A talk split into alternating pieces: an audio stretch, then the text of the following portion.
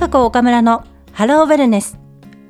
毎月第2第4月曜夜7時10分から心と体が気持ちよくなるウェルネスなサウンドとトークをお届けしています。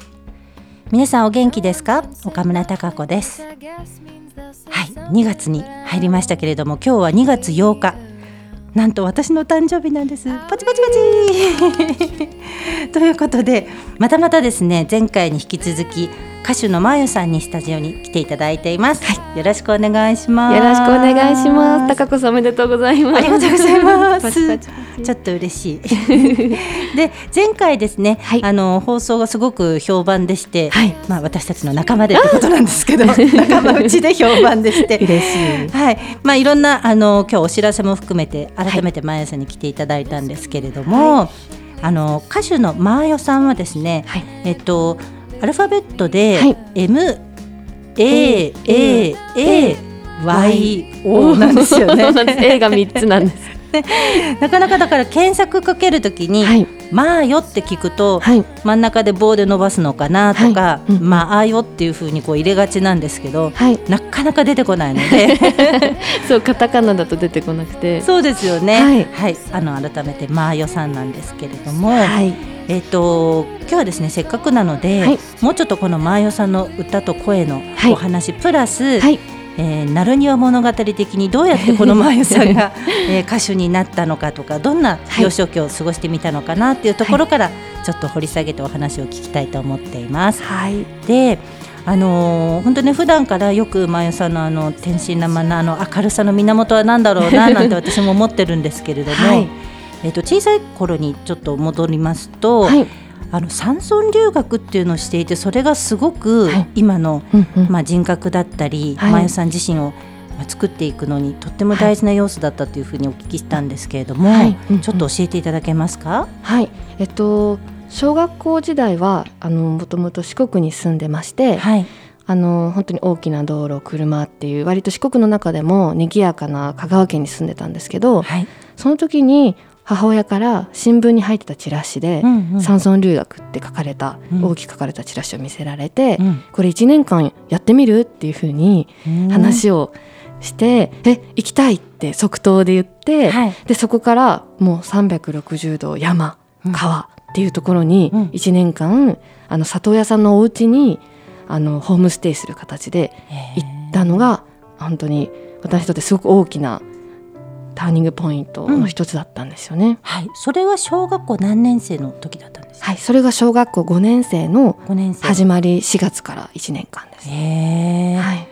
たまたまじゃあ、チラシを見て、はい、何これって。そうそう留留学ってね、はい、まあ、なんとなく、まあ、言葉とは知ってっててね、おかしくない年齢ですけど、はい、山村留学って存在は知ってましたか？いやもう全く知らなくて、うん、そのチラシも写真も何もなくて本当文字で イラスト付きで山村留学って大きい書かれてるだけで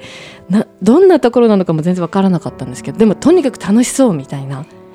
そんな気持ちで即答したら、うん、じゃあ見学に行こうっていうことで。なるほど、はい、で早速見に行って、はい、もうすぐ？もうすぐ。本当に小学あの小学校の校長先生とか、はい、いろいろ案内してくださって、うん、えすごい楽しそうみたいな。男の子も女の子も楽しそうにグラウンドで遊んでて、うん、で見学に来てるよって言って「こんにちは」って挨拶してくれてえー、楽しそうっていうのが本当印象でした。やっぱり山村留学山に村で、はい留学ってことなので、はい、山の中の、はい、やっぱり田舎の村というかそういった場所なんですか？そうなんです。徳島から車で本当3時間4時間近くかかっちゃうところで、え。ー、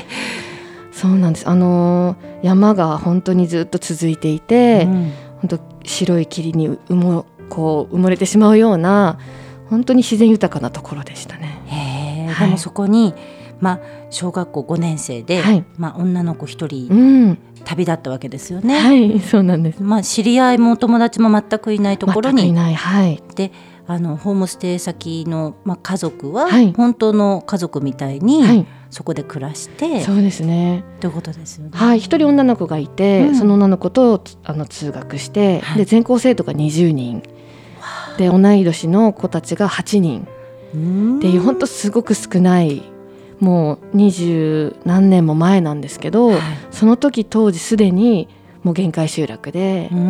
で子どもたちがこう毎年のように山村留学で来てたみたいでうん、でまだ始まってまだほんと数年とかだったんですけど山村留学っていう仕組みも。へえ、はい、すごいなんか貴重な経験というか、ね、本当に。ね聞いてるだけでも子供だけじゃなく大人も行けたら大人も山村留学したいぐらいですけど、はい、どんな思い出というか、はい、まあ、田舎って言ってもね、うんうん、いろんな場所あると思いますけれども、はい。えっとまあ、山の中。あそうあの本当に川でみんなで石焼きって言って、うん、石の上に取ったあの魚たちをこう焼いて食べたりとかあのお祭りだってみんなトラックの後ろに乗って、お祭りに行ったりだとか、うんうん、今日体育の授業だってプールが汚れてるからじゃあ川に行って泳ぎに行こうって川で泳いだりとか あと今日は春だから山の中で授業しようって言って、山の中に行ってあけびを取って食べな食べたりしながら先生の話を聞いてっていうふうに本当にこう自然を満喫しながら過ごした一年でしたね。わあ素晴らしい、はい、行きたい私も、本当におすすめです。そうですよね。はいなんかやっぱり今私も小学校のあのに通うね男の子を育ててますけど、はい、あのまあ、鎌倉にいても、うん、山や海に出かけるっていう行為をあえてやらないと結局はテレビ見てたり、はい、お家の中でゲームしちゃったり、うんうん、まあ、ゲームといってもねあの自分たちで作ったロボットでっていう、まあ、まだテレビゲームまでは行ってないんですけど、はい、なんかこのなんて言うんですかね一人の時間っていうのが本当に少ないなって私、親から見てても思うんですよ。あの例えば空を眺めるとか、はい。まあ、これってなんだろう？ちょっと落ちてるね？なんか、うんうん、あのまあ、石でも何でもなんだろうって思う好奇心だったりとか、うんはい、そういうまあ前代さんが体験していたような、うんうん、その時間を、はい、今の子どもたちって塾の机に座ってたり、はい、お習い事してたりっていう時間で過ごすことが多いので。なんかそれ大人になった時に、うん、どういったことが違うのかなっていうのを想像すると、うん、前さんどうですか？自分で経験してみて。あのー、その30人40人のクラスにいた時は、うん、勉強が本当についていけたりいけなかったり。その山村留学の前の普通の学校に行ってた時、はい、普通の学校行ってた時はそうだったんですけど、うん、やっぱそういう環境に行くと人数も少ないし、うん、先生との会話も多いから、成績がどんどん上がっていって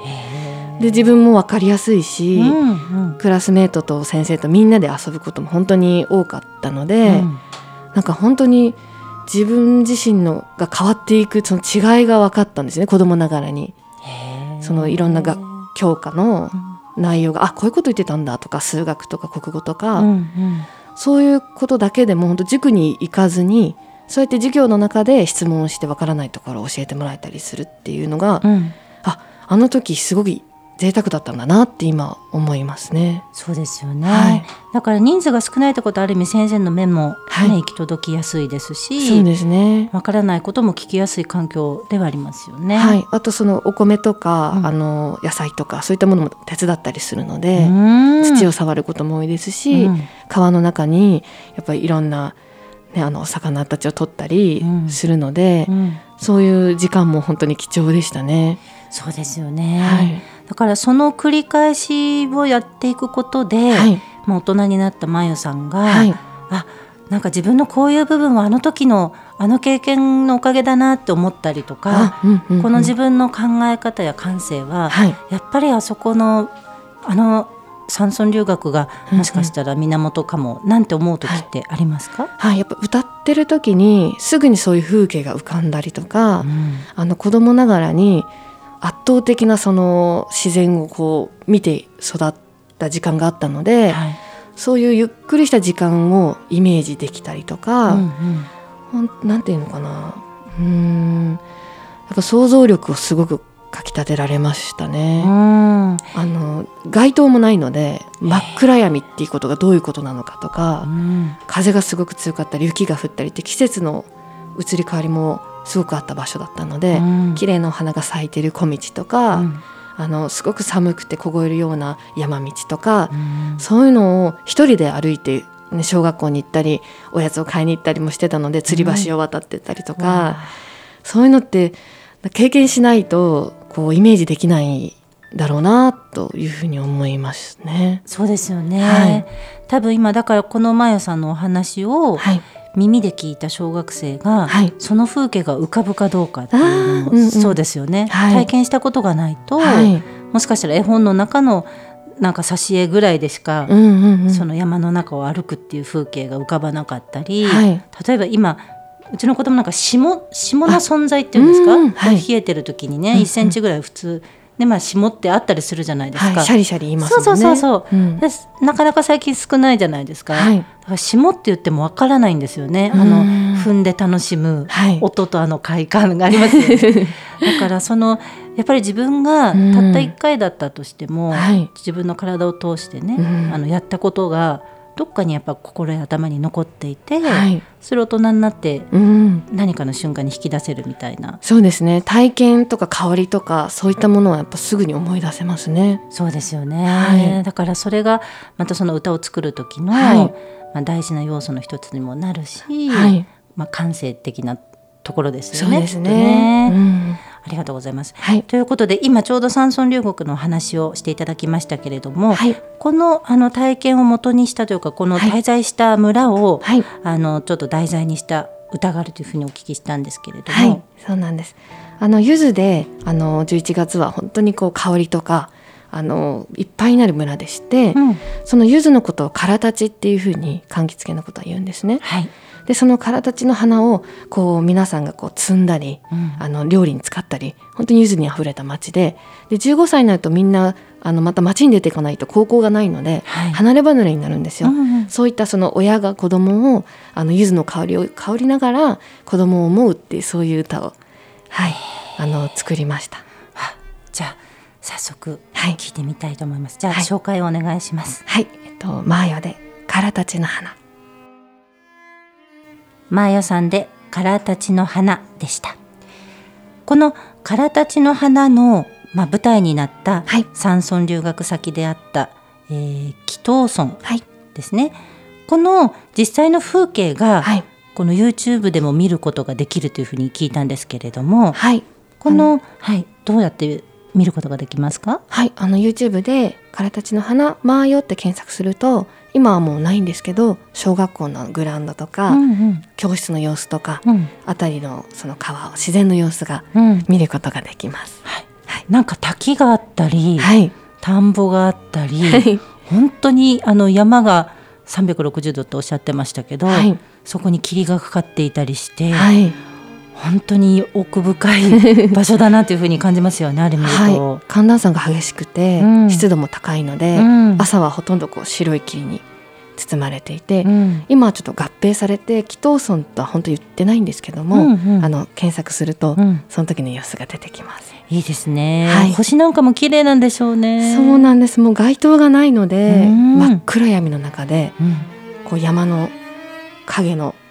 頂上にこう星が昇っていくんですよね。ねはい、あとまあ柚子が有名っていうことで、はい、柚子の花もすごい綺麗なんですよね。はい、白い花で本当にこう可憐な花がたくさん咲きます。はい、なんか村中がそのね香りに包まれてなんていうお話ありましたけれども、はい、いつか行ってみたいですね。もうぜひです。はい。ということで、はい、えー、まゆさんありがとうございました。また次回も、えー、来ていただきます。はい、えー、それではハローウェルネス終わります。さよなら。さよなら。